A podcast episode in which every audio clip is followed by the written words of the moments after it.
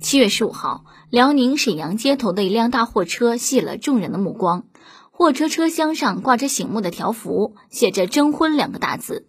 这位征婚人是一名货车司机。他说，由于工作原因，他平时很少能接触到年轻女性，于是便想到用这种方法给自己征婚。小伙笑称，挂出条幅的一个多月里，已经有四五十人加了他的微信，但是还没有合适的。他说会一直争下去。除了女性，还有不少男性觉得他有趣，也跑来应征，希望和他做朋友。他们呢？你还单着呢吗？是不是二十岁以前别人给你介绍个女朋友，问你什么标准？你说哦，那个漂亮、温柔、富有。二十五岁介绍个女友什么标准？那个富有。三十岁介绍个女友什么标准？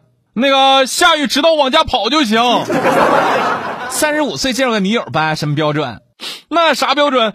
是人就行。新闻里头说的这个小伙为了脱单，在货车车厢上挂了条幅征婚，已经有四五十人加了他的微信，就是没有碰着合适的。就像我开始说的那样，再过两年，你的要求就会变成是个活的就行。另外，我大胆猜测一下，子，既然小伙是几十号人呃，是不是微商卖茶叶的啊？据说还有男的加他做朋友呢。嗯，这个其实找男的也挺好，考个大货的照，还可以一起跑长途呢。吼，别听我瞎说了啊！